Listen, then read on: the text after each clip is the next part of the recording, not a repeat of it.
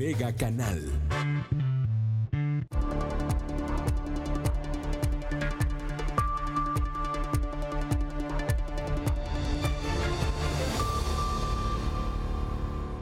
Gracias por estar con nosotros. ¿Cómo está usted?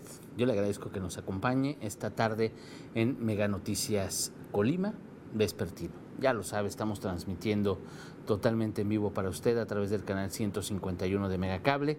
Estamos eh, también a través de Facebook Live. Ya lo saben, esta red social de Facebook estamos eh, como Mega Noticias Colima. Y también estamos grabando este contenido para que usted lo tenga a través de la plataforma de Spotify a eso de las 3.40, 3.50, no sé por ahí. A esa hora usted lo va a tener en esta plataforma para que lo escuche. Y bueno, pues vámonos con la información. Ya le presentaba hace rato, hace rato ya le informábamos el comunicado emitido por la Fiscalía. Camarena, me escucho, me escucho aquí. Emitido por, muchas gracias, emitido por la Fiscalía General del Estado. En ese comunicado, bueno, pues la Fiscalía confirmó que los cuerpos encontrados ayer en una camioneta abandonada allá en la comunidad de Los Cedros, en el municipio de Manzanillo, ya muy cerca de los límites con Jalisco, bueno, pues esos cuerpos correspondían, correspondían a los siete policías que faltaban, que fueron reportados desaparecidos desde el viernes 29 de mayo, desde el viernes pasado. Así lo informó en un comunicado la Fiscalía, de acuerdo con los rasgos físicos eh, de los restos encontrados. Hay que tomar en cuenta que todavía faltan pruebas de ADN, faltan que, bueno, pues completen las autopsias, causas de muerte, indicios encontrados en el interior de la camioneta. Es una investigación que definitivamente no se hace de un día ah, para otro, es una investigación delicada, es una investigación eh, que bueno, pues la, fiscalía pues se va a llevar se va a llevar su tiempo.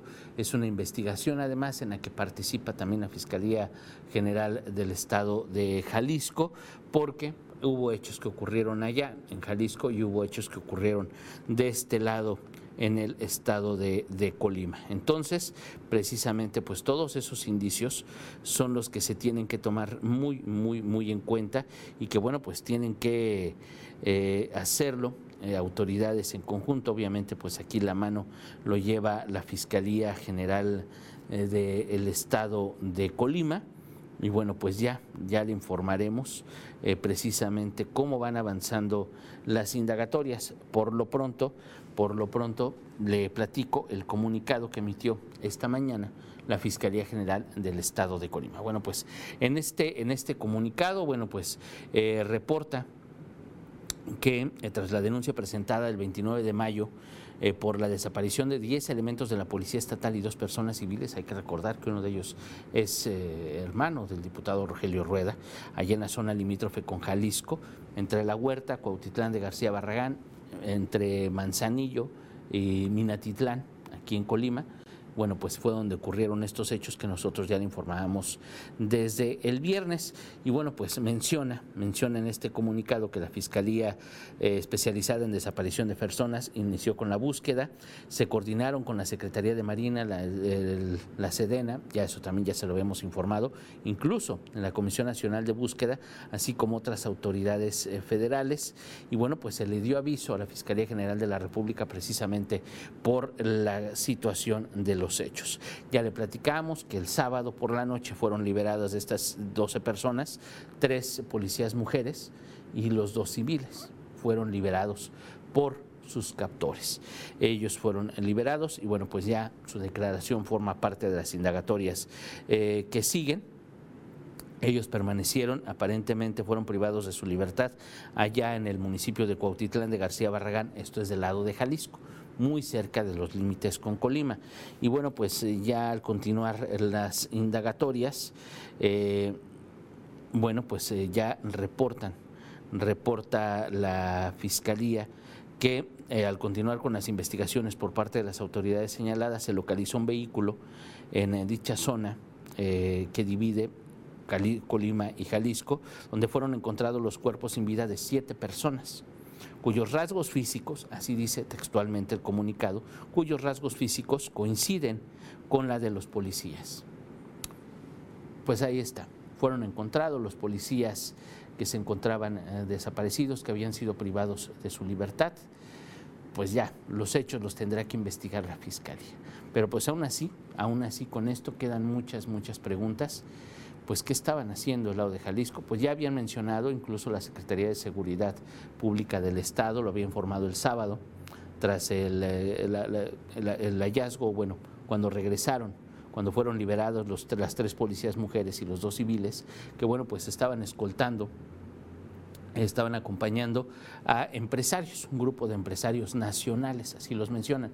Hay que recordar que desde el jueves, desde el aeropuerto de Manzanillo, se trasladaron estas 12 personas, desde el aeropuerto de Manzanillo hasta esta zona limítrofe entre Colima y Jalisco, ahí en la zona, en las inmediaciones, es Manzanillo y Cuautitlán de García Barragán en esta zona, pues es una zona minera.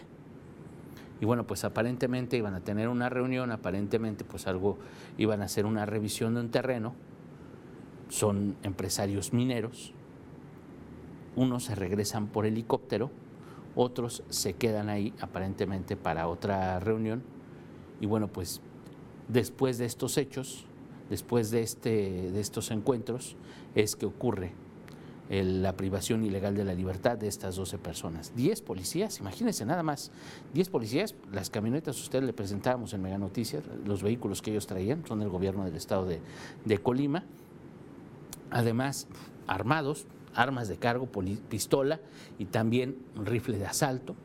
Cada uno de ellos tenía asignado un rifle y una pistola. Imagínense nada más 10 elementos armados, además de dos civiles que fueron privados de su libertad Imagínese el tamaño del grupo delictivo. No es cualquier cosa, es una situación verdaderamente delicada. Luego, reporta la Fiscalía de Jalisco que esos, esos elementos, esos 10 policías que ingresaron a Cuautitlán de García Barragán, no llamaron, no avisaron al C5 de Jalisco. ¿Qué es lo que pasa cuando un elemento va de un lugar a otro? Tiene una comisión, hay un protocolo que deben de seguir. Desde hace años esos protocolos han cambiado, desde hace años, pues obviamente por la presencia del crimen organizado, por la presencia del narco, pues es que se implementan protocolos de protección, de cuidado, de vigilancia, etcétera. Protocolo que no siguieron seguramente los policías, porque, de acuerdo con la Fiscalía General del Estado de Jalisco, no avisaron que iban a andar allá. No avisaron que se iban a pasar del lado de Jalisco y que iban a estar trabajando, que iban a estar haciendo algo. No lo avisaron. Entonces ocurre esto, el viernes y bueno, pues el sábado por la noche liberan a cinco de ellos, las tres mujeres y los dos civiles, y pues siguen la búsqueda. El, siguen los operativos coordinados, agentes de la Fiscalía de Jalisco, también agentes de la Fiscalía de Colima, elementos eh, del gobierno federal, que son las Fuerzas Armadas, la, la Sedena, la Secretaría de Marina, también de otras fiscalías, Comisión Nacional de Búsqueda, etcétera, se integran varias instituciones y dependencias para todo este operativo.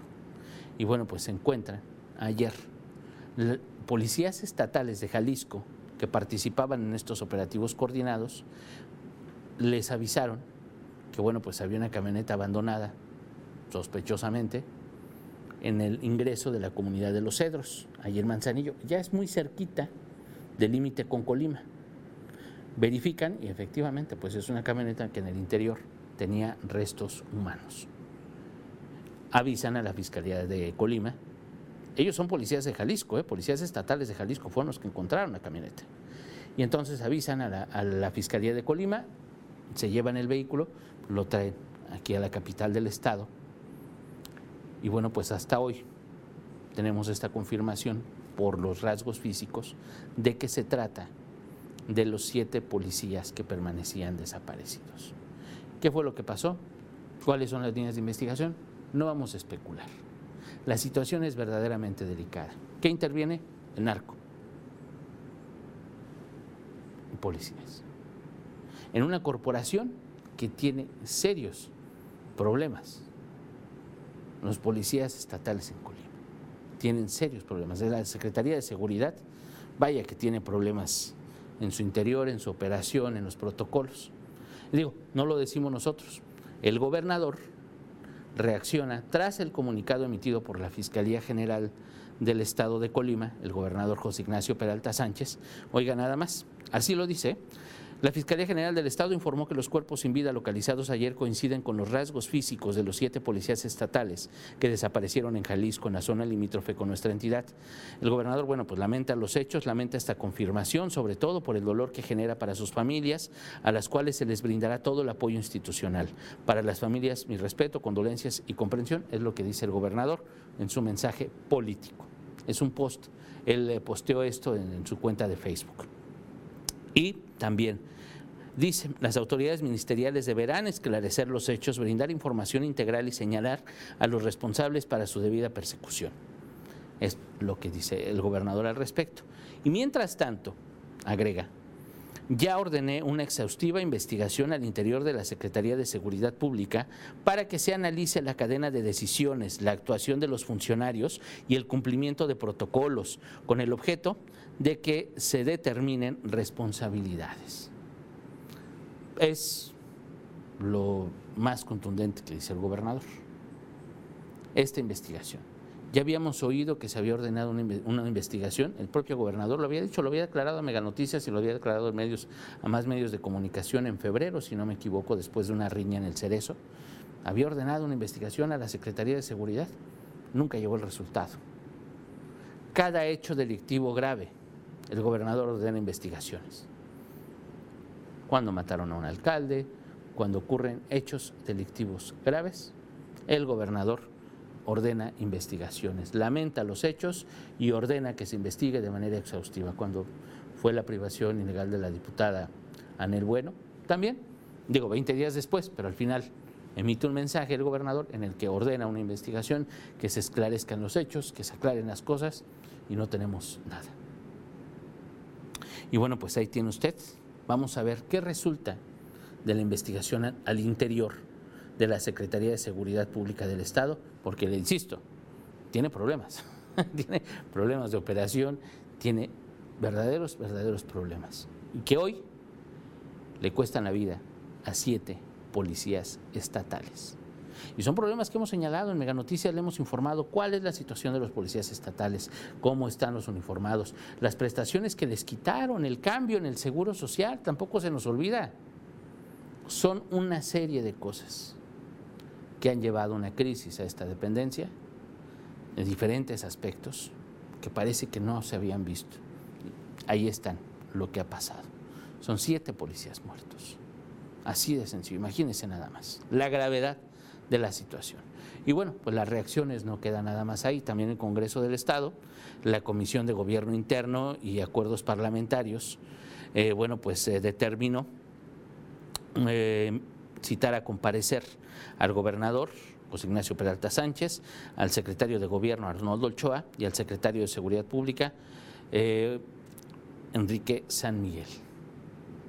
Así piden la comparecencia de los tres funcionarios, el gobernador, secretario de gobierno y secretario de seguridad. Va a ser de manera virtual, ya le estaremos informando a través de Mega Noticias, va a ser mañana, mañana a las 10 de la mañana es que van a comparecer estos tres funcionarios de manera virtual. Va a ser una sesión privada, no va a ser pública, bueno, como todas las comparecencias con las comisiones son privadas, ahora va a ser de manera virtual, obviamente por el el, confinamiento y por la cuarentena que, en la que está el Congreso del Estado, va a hacer esta comparecencia de manera virtual. Vamos a ver qué ocurre, vamos a ver qué pasa. Ya le estaremos informando en Mega Noticias cómo van avanzando los hechos, cómo van avanzando las indagatorias, si es que existe, si es que existe eh, pues algún esclarecimiento, si es que existe pues alguna aclaración, qué es lo que dicen las investigaciones porque créame que en muchos casos, en muchos casos nos quedamos esperando un resultado. Nos quedamos esperando detenidos, nos quedamos esperando, porque pues simplemente pues o no se informa o no se llega a ningún lado o no se sabe qué pasa. Realmente pues no es nada más la Secretaría de Seguridad, es un gabinete de seguridad, es la Fiscalía General del Estado también. ¿Qué pasó con el caso de la fiesta de, del exsecretario de Turismo. Una persona perdió la vida en hechos que no han sido esclarecidos, no ha sido concluida una investigación. Y bueno, y si nos vamos a otras autoridades, el Congreso del Estado, ¿qué ha hecho? ¿Qué medidas contundentes? ¿Para qué los llaman a esclarecer? ¿Qué va a pasar? Pues no han terminado, no han podido terminar con el desvío de recursos de la administración del exgobernador Mario Anguiano. Imagínense nada más. Pero bueno, ahí tiene usted cuáles son los hechos, cómo está la situación en este momento. Es una situación verdaderamente delicada, es un hecho gravísimo y peor aún, porque todavía el coordinador del Gabinete de Seguridad de la Fiscalía General del Estado de Jalisco, de Jalisco, él ayer declaraba que bueno, pues había inconsistencias, irregularidades en lo que informaba la Secretaría de Seguridad de Colima.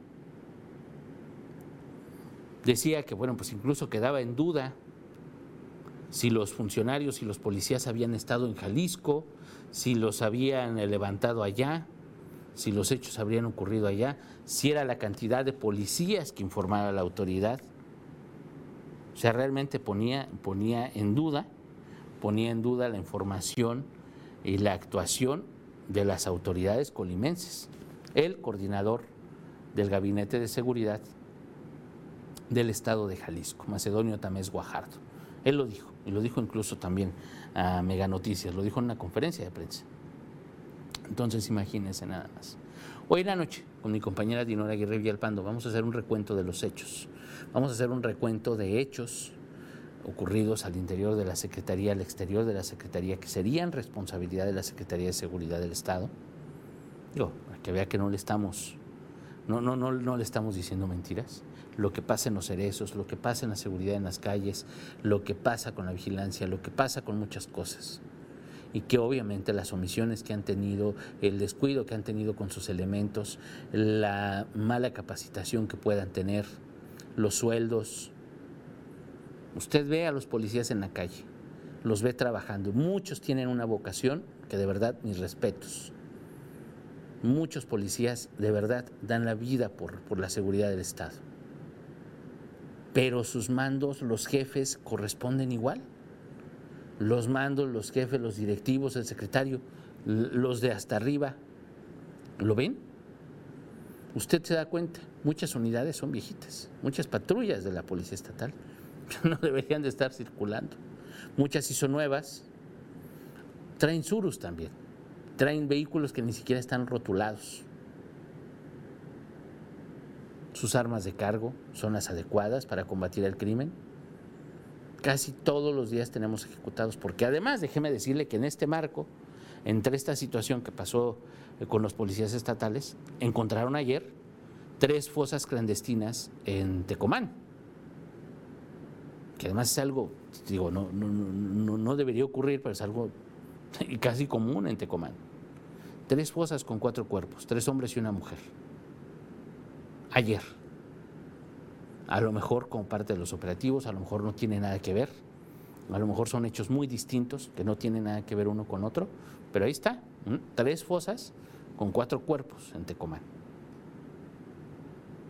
La situación en la costa de Colima, que la hemos mencionado una y otra y otra y otra vez. Lo ocurrido a los policías pues fue prácticamente en la costa, fue en Manzanillo, entre Manzanillo y Cuautitlán de García Barragán. A lo mejor ya más pegadito a Minatitlán. Pero es parte de una situación que vive toda esta franca. Que, bueno, pues le hemos dicho, entre Manzanillo, Armería y Tecomán, concentran prácticamente el 60% de los delitos, de los homicidios dolosos que se cometen en el Estado. Más del 60%. Imagínense nada más, en tres municipios. Digo, Colima tiene 10, pero esos tres municipios están en la costa, es porque algo pasa en la costa. Tanto la autoridad lo sabe, la autoridad sabe que pasa en la costa, el gobierno del estado, el gobierno federal y los municipios y los ayuntamientos, que usted recordará a principios de año se implementa el famosísimo operativo Costera. Este operativo Costera con el que el gobierno del estado el gobierno federal y los ayuntamientos pretenden disminuir los índices delictivos en esta franja, en la franja de la costa. ¿Qué pasó? pues empezaron, trabajaron un mes, cada semana había comunicados, había dos, tres detenidos, nada más. Déjeme decirle, nada más de lo que hacen los policías municipales o lo que hacen policías estatales solitos. Pero estamos hablando de un despliegue con la Guardia Nacional, estamos hablando de un despliegue con policías tácticos, con inteligencia, con municipales. Un gran despliegue. Hubo un arranque simultáneo, usted recordará, se lo informamos en Mega Noticias, en Manzanillo el gobernador, la delegada del gobierno federal, la alcaldesa de Manzanillo, en Tecomán las autoridades municipales, representantes del, del Estado y de la Federación, en Armería también hubo un arranque simultáneo, sonaron las sirenas, los elementos uniformados, bien armados, dijimos, no, pues ya, se acabó la violencia y la delincuencia en la costa. ¿Pero qué cree? Que no arrancó el operativo Costera y le digo, ellos detenían pues al gramero, al, al, dealer del barrio, dos, tres armas.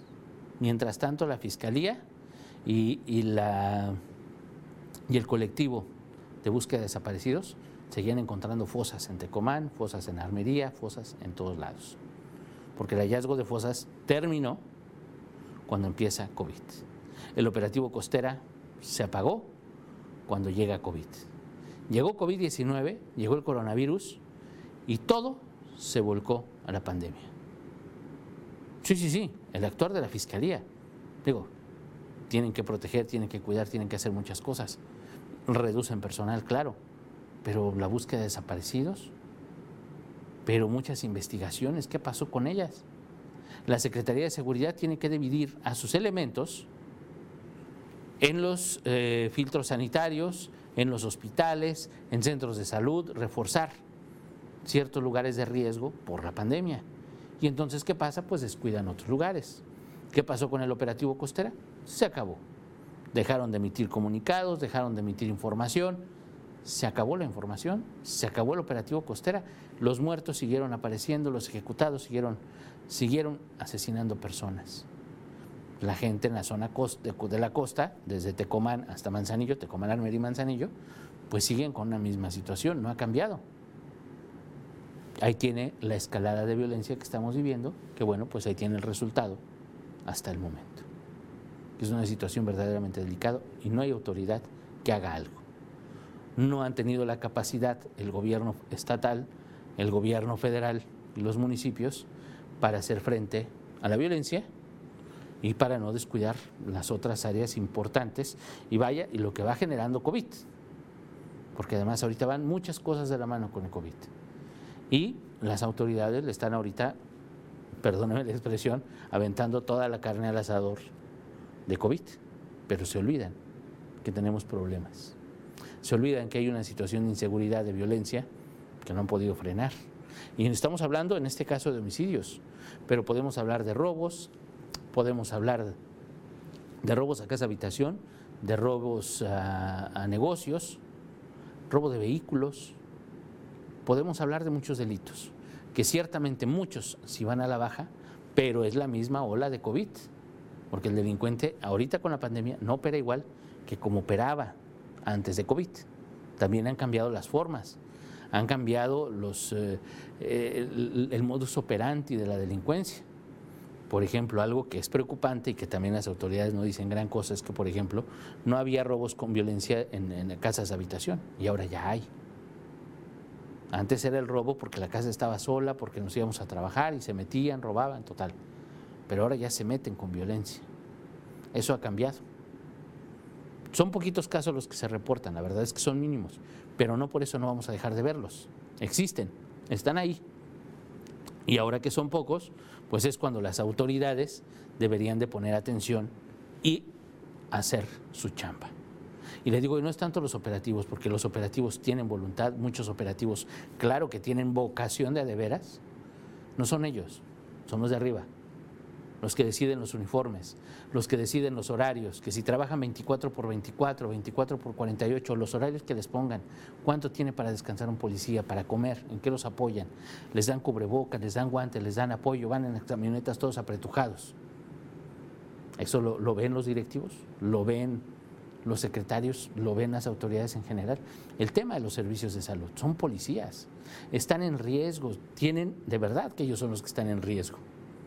Y les quitan, les bajan, les reducen los servicios médicos. Eso no ha sido aclarado tampoco, déjeme decirle. Entonces, ahí está el problema. Chiquis, pero el gobierno federal dijo besos y abrazos a los delincuentes, a los delincuentes así como, así como la amnistía. ¿Ya ve, chiquis?